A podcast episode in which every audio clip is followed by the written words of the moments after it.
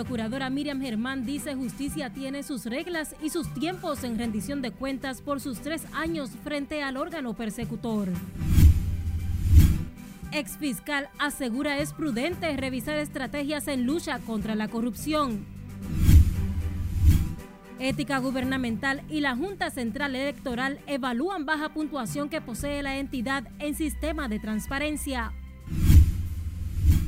Mujeres de Santiago y varias organizaciones demandan mayor protección ante últimos hechos sangrientos. Hija de periodista puertoplateño se convierte en otra víctima de feminicidio a horas del Día Internacional de la Mujer. Comerciantes anuncian rebaja en precios de alimentos a través de un programa del gobierno. Colegio Médico advierte incremento del cólera por movilidad de personas en Semana Santa.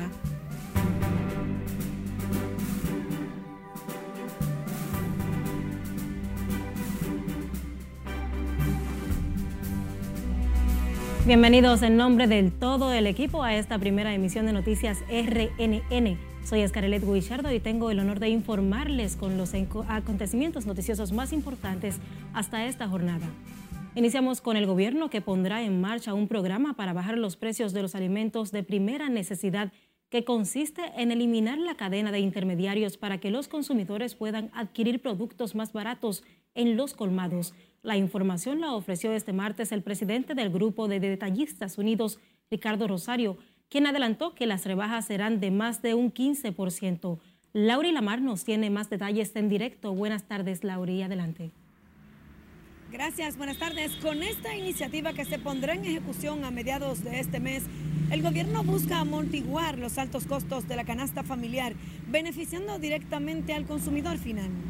Estamos listos para darle apoyo al gobierno a través de este programa. Al hablar en representación de los comerciantes detallistas, Ricardo Rosario dijo que el programa iniciará con 2.000 colmados en el Gran Santo Domingo e incluye unos 16 alimentos básicos. Tenemos la autorización del señor presidente de la República de adelantarles a ustedes que en los próximos meses los colmados afiliados a estas organizaciones,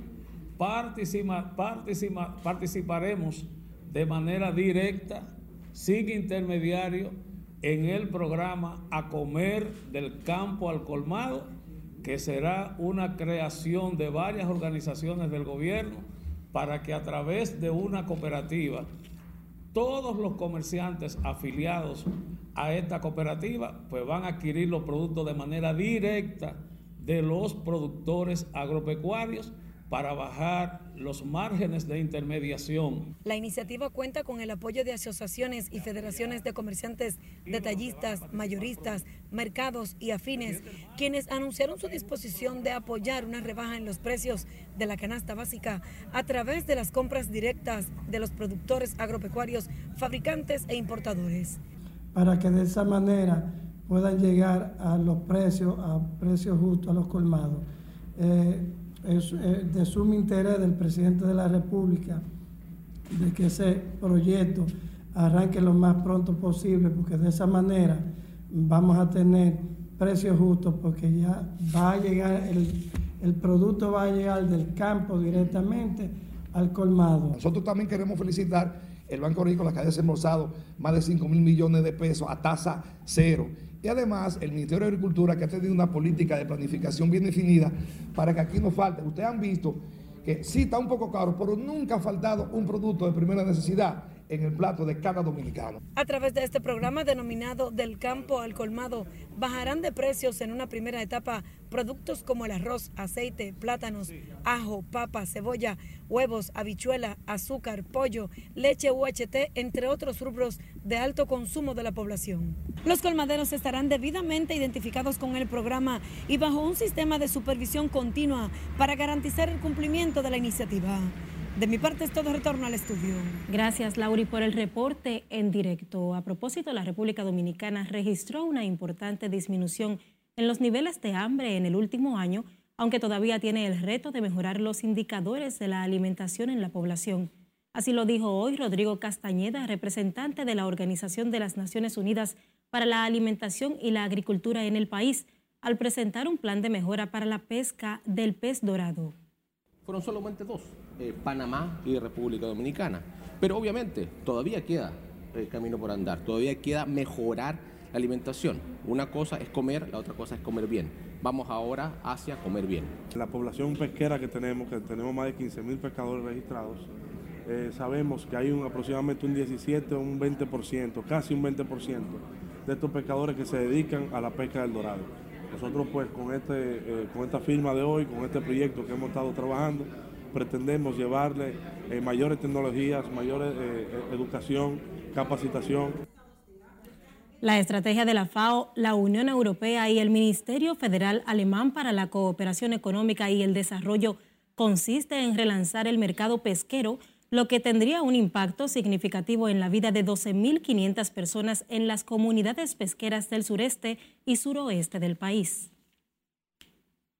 El exfiscal del Distrito Nacional, José Manuel Hernández Peguero, dijo que los resultados adversos de la lucha contra la corrupción durante los últimos tres años obligan a que la procuradora Miriam Germán replantee la estrategia de ese órgano persecutor del Estado.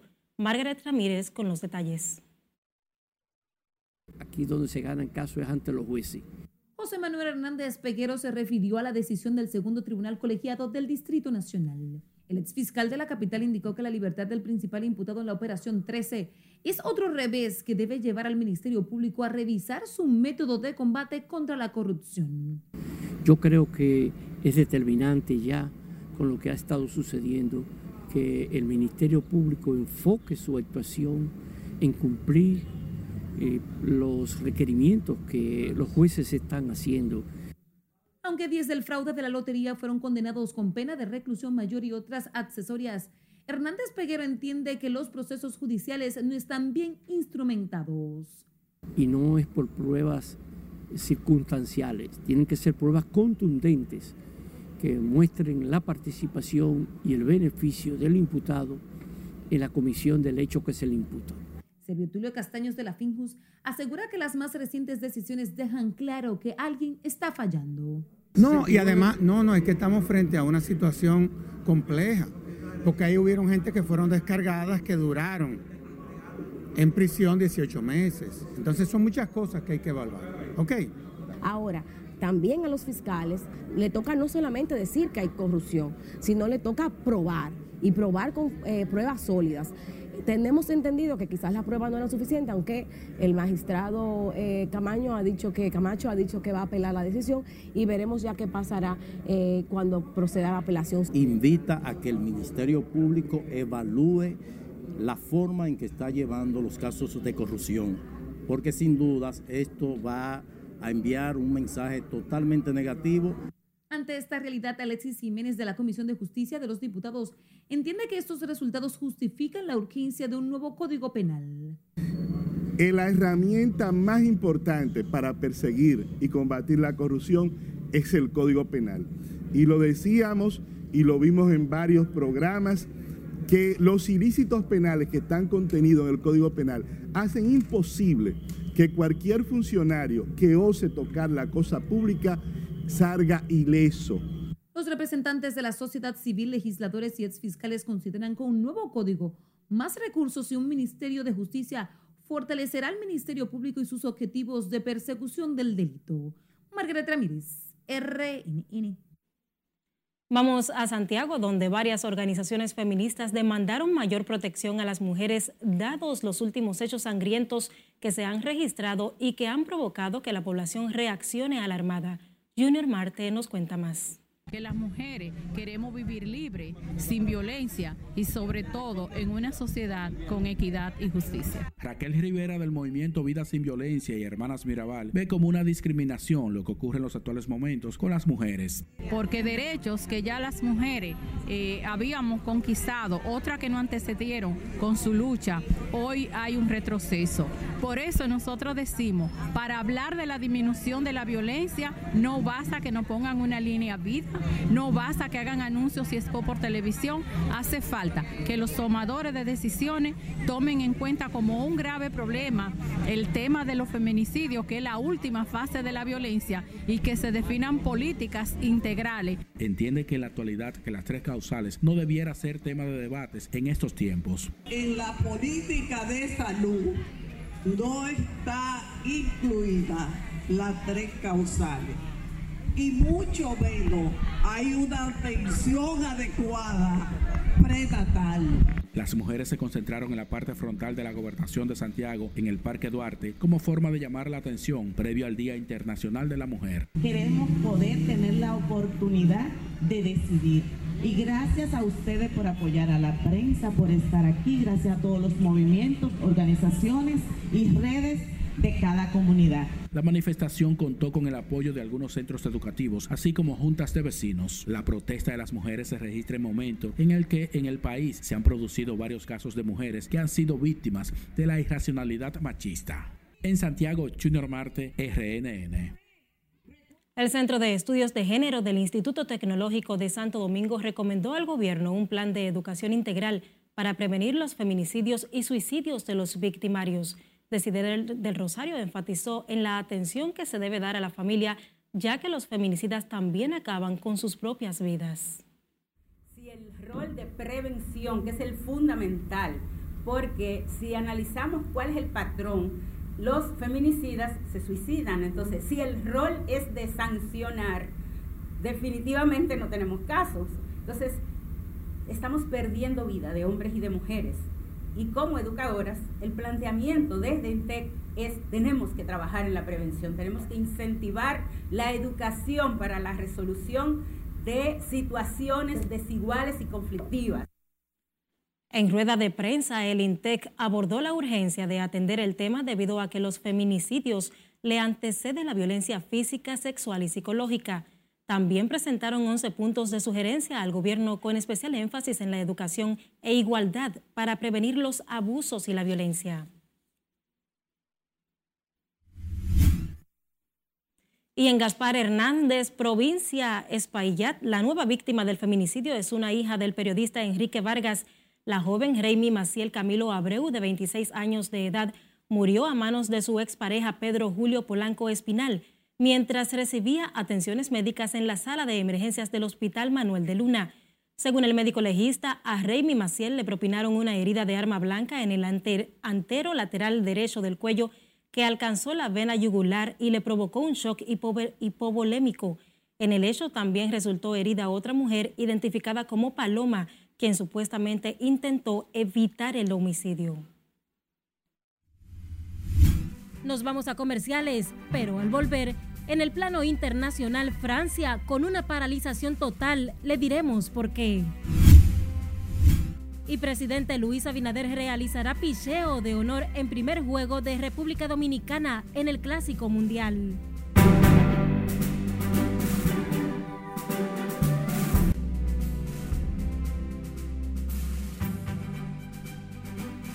Abrimos la ventana al mundo con una paralización total que se apoderó de Francia este martes, luego de que los sindicatos que agrupan los trabajadores paralizaran completamente la economía del país en contra de la reforma que aumenta dos años la edad para pensionarse.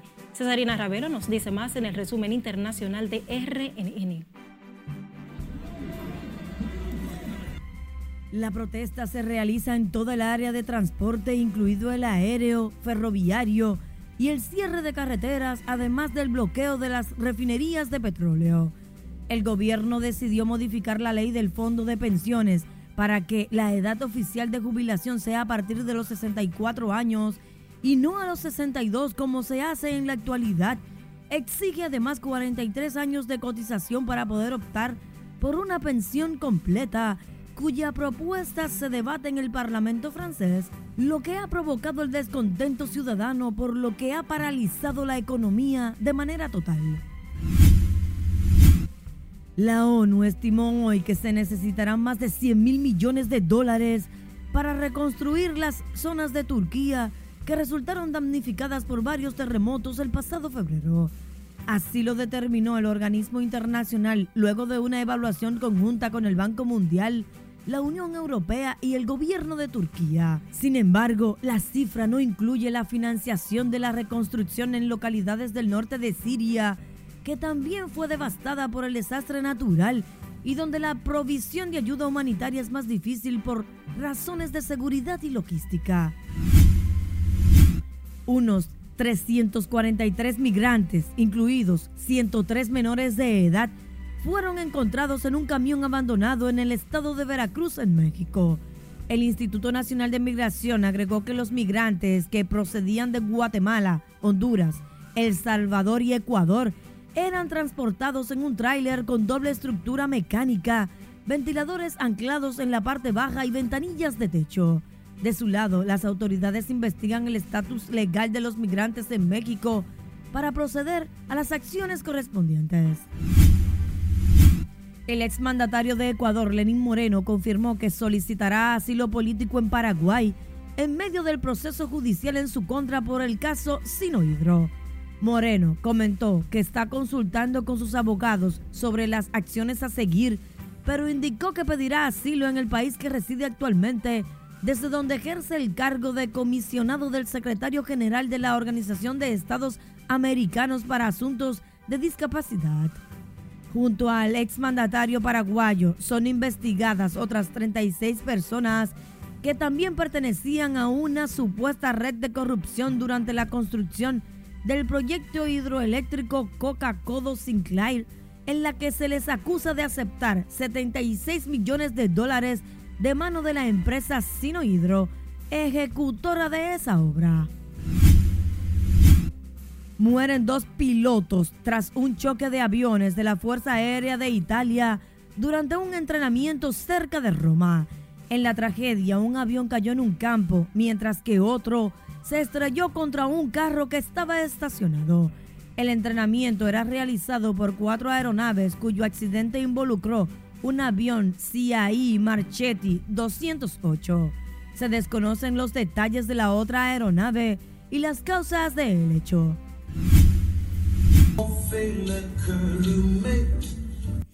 El viudo Stefan Boirín despidió el féretro de su esposa, Agnès Lasalle, con un emotivo baile luego de que la profesora fuera asesinada de una puñalada por un alumno en plena clase. Al hacerse acompañar de otras parejas que momentos más tarde del inicio de la reconocida canción Love de Nat King Ball comenzaron a salir a la improvisada pista de baile. La Oxisa era profesora de lengua castellana y fue asesinada por un estudiante de 16 años que, de acuerdo a reportes policiales, le asestó una puñalada mortal con un cuchillo de cocina que llevó desde su casa en su mochila. En las internacionales, Cesarina Ravelo, RNN. Seguimos con más. Suman 15 los muertos y más de 40 desaparecidos por un deslizamiento de tierra provocado por las lluvias en Indonesia. Las cifras de desaparecidos se situaban en 50 durante los primeros informes. Sin embargo, han disminuido luego de que las autoridades lograran rescatar a siete personas. Sin embargo, aunque los organismos de socorro rescataron centenares de personas, las continuas precipitaciones durante casi una semana dificultan las evacuaciones de las víctimas de las inundaciones. En el plano local, la Procuradora General de la República, Miriam Germán Brito, aseguró en su discurso de rendición de cuentas que la justicia tiene sus reglas, sus tiempos y no se pueden pisar porque sería atentar contra la democracia. Nelson Mateo con los detalles. La titular del Ministerio Público realizó la tercera rendición de cuentas de su gestión al frente de ese órgano estatal. Destacó el avance de la institución en los procesos penales y la lucha contra la corrupción. El Ministerio Público tiene el deber de actuar en apego estricto al debido proceso para que la justicia no sea el reflejo de prejuicios que como seres humanos tenemos todos, sino solo el resultado de las pruebas legítimamente recabadas. Sin embargo, entiende que hay que respetar el debido proceso en cada esfuerzo por hacer justicia desde el Ministerio Público. Pero el nuevo camino que ahora hemos de recorrer será uno que nos va a permitir hacer frente de manera óptima a los desafíos que conllevan la resolución de conflictos y persecución del crimen, además de reforzar la autonomía e independencia que nos reconocen la Constitución y la ley orgánica. En su informe anual, Brito cuestionó las acciones policiales como parte del cuerpo estatal que combate el delito y la violencia criminal. Hay un aspecto que para mí es especialmente preocupante y es el de la violencia social. Debo aprovechar este escenario para externar una preocupación por la violencia ciudadana en el país. Los indicadores reflejan una alta tasa de conflictividad social vinculada con el uso de armas de fuego que está causando dolor y sufrimiento a las familias dominicanas. Es obvio que el abordaje de esta conflictividad no puede realizarse desde la Procuración de Justicia, pues nosotros y los tribunales actuamos después del hecho que ya ha ocurrido. Pero así, aún así debemos darle a las víctimas una respuesta pronta y de calidad. Al abordar la creación de un Ministerio de Justicia, la Procuradora General de la República se opuso a varios puntos de la propuesta. Nos llama poderosa la atención el hecho de pretender modificar la ley orgánica del Ministerio Público en lo que respecta a los requisitos para ser fiscal. No podemos sino externar una elevada preocupación, puesto que la carrera es una de las mayores conquistas del sistema penal en su conjunto. Además de que no es el objetivo que no, que no es el objetivo de la ley, es a toda luz es inaceptable que se afecte la configuración institucional dada con la modificación que pueda crear confusiones. Al término de su tercera rendición de cuentas en la Universidad Autónoma de Santo Domingo, reiteró que estará en el cargo ya solo un año más, pero antes dejó claro que jamás formaría parte de acuerdos ni dobleces. Nelson Mateo, RNN. La directora de Ética e Integridad Gubernamental y el presidente de la Junta Central Electoral se reunieron este martes para tratar lo relacionado a las bajas puntuaciones que posee la entidad electoral en los sistemas de transparencia del gobierno a través del portal digital. Milagros Ortiz Bosch explicó que junto a Román Jaques Liranzo acordaron buscar los mecanismos para mejorar estos índices, logrando mejor acceso de la ciudadanía a la información a través del gobierno abierto.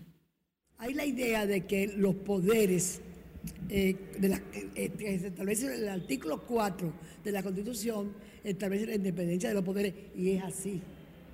Pero hay, hay cosas que tienen que ver con el compromiso país, como es el derecho de información. Entonces, él nos estaba explicando los inconvenientes que había tenido y cómo tenía que ir tomando decisiones con la decisión, con la Junta, el Pleno de la Junta Central Electoral, y que ya iba tomando algunas misiones. Nos pusimos de acuerdo de colaboración. En cuanto a la Procuraduría General de la República y el Congreso Nacional, colocadas también con bajos índices en transparencia, Ortiz Bosch afirmó que ya también han iniciado un proceso de acompañamiento para mejorar sus índices.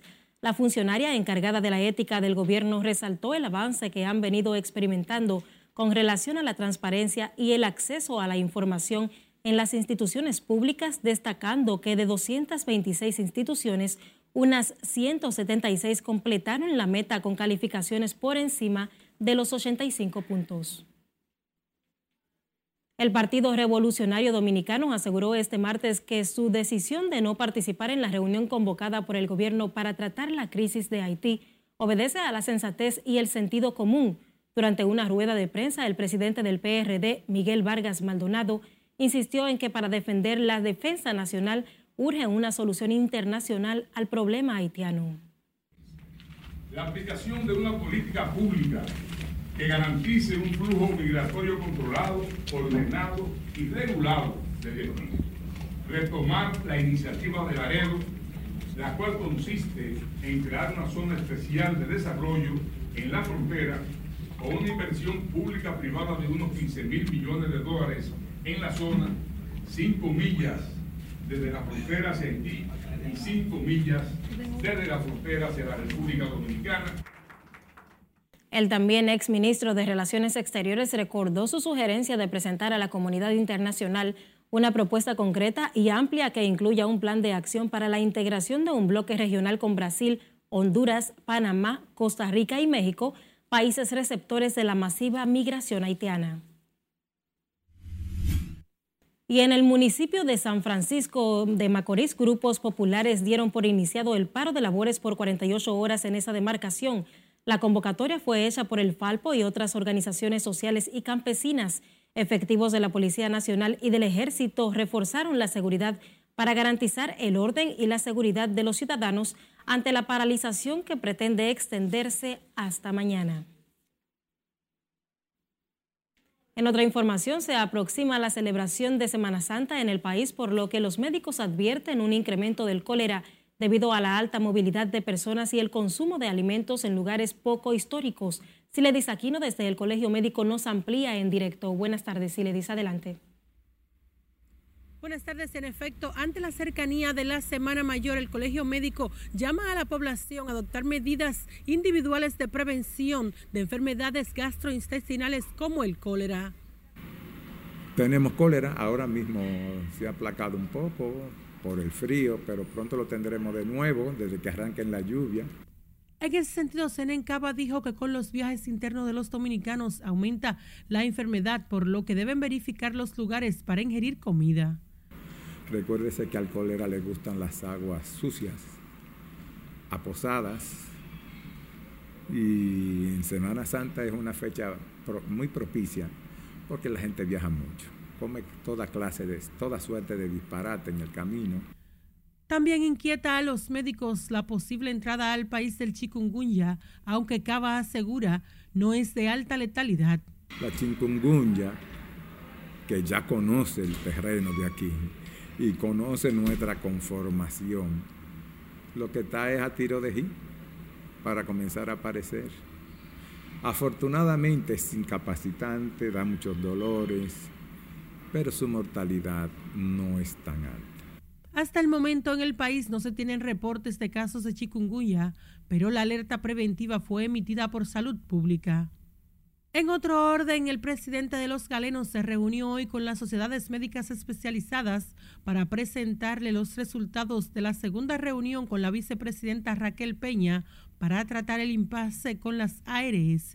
Cuando al código, que parece que se le olvidó, a todas las otras circunstancias, ella le dio algún nivel de salida. Obviamente nosotros nos debemos a un consejo de sociedad especializada, a 58, 56 sociedades especializadas y a una junta directiva.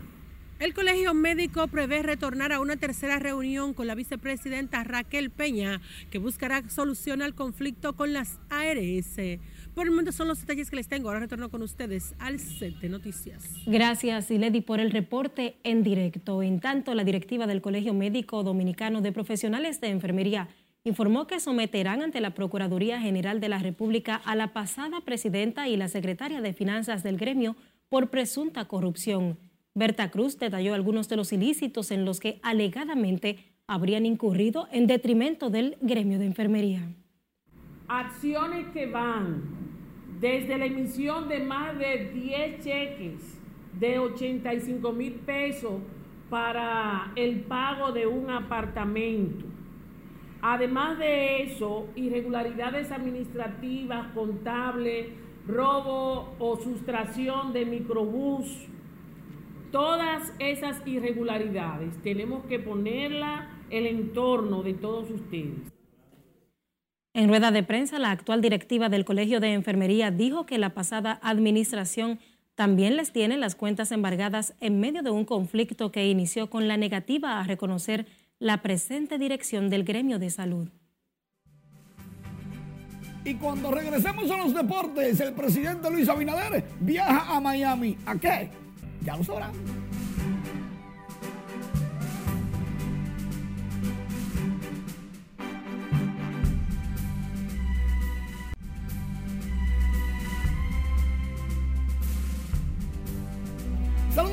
Iniciamos la entrega deportiva hablando sobre el viaje del presidente de la República Dominicana, Luis Abinader Corona, a la ciudad de Miami. En esta ocasión recordamos cuando el presidente realizó la primera bola o el picheo de honor en el City Field, invitado por los Mets de Nueva York. Pero en esta ocasión, nuestro presidente viaja a Miami para realizar el picheo de honor previo al partido de la República Dominicana contra Venezuela, próximo sábado 11, 7 de la noche. La asistencia de nuestro presidente allí nos va a dar el empuje final que cualquiera necesita para ganar el primero de los próximos siete y ser campeones. Ahora escuchamos al gerente general del equipo dominicano, Nelson Cruz, tocando el tema neurálgico, Juan Soto. Eh, Juan está eh, jugando los juegos de exhibición eh, Inter Squad en el campamento de los padres de San Diego. tuve el placer de verlo ayer, estuvo jugando el de ayer, tuvo un partido como lo, que acostumbra Juan Soto. y por cuestión de, prevención, el equipo, estuve en comunicación con el gerente, eh, como entenderás, estoy en el día a día con él y con el gerente, con el trainer del, equipo. Eh, y la información es esa. Él, por precaución, no va a poder participar en los juegos de entrenamiento que tenemos aquí en Fort Myers, pero sí eh, estará el día de práctica que tenemos en la, ciudad de Miami, en el estadio de, los Marlins. y esa es la situación que tenemos con nosotros. Eh, él va a estar bien para el primer día, el sábado 11 contra el equipo de Venezuela. Este martes, bien tempranito, Juan Soto declaró, estoy 100% de mi pantorrilla y estaré en Miami el viernes porque Mangu Power no se salvan. Ay, papá. Por otro lado, el presidente del Comité Olímpico Internacional, Thomas Bach, fue recibido en las oficinas del Comité Olímpico Dominicano por sus ejecutivos y atletas infantiles y juniors. Es la quinta vez que el presidente del COI visita la República Dominicana, la figura del presidente del COI.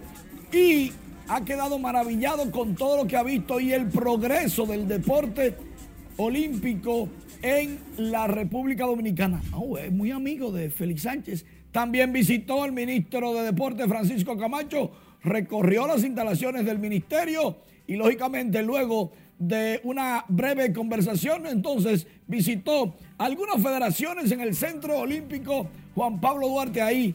Saluda a Luisito Pie, lógicamente estuvo participando en lucha, en voleibol, tanto en femenino como masculino, vio las princesas del Caribe, cómo se mueve todo el proyecto del voleibol y está muy complacido con lo que se está haciendo aquí en la República Dominicana alrededor del deporte olímpico.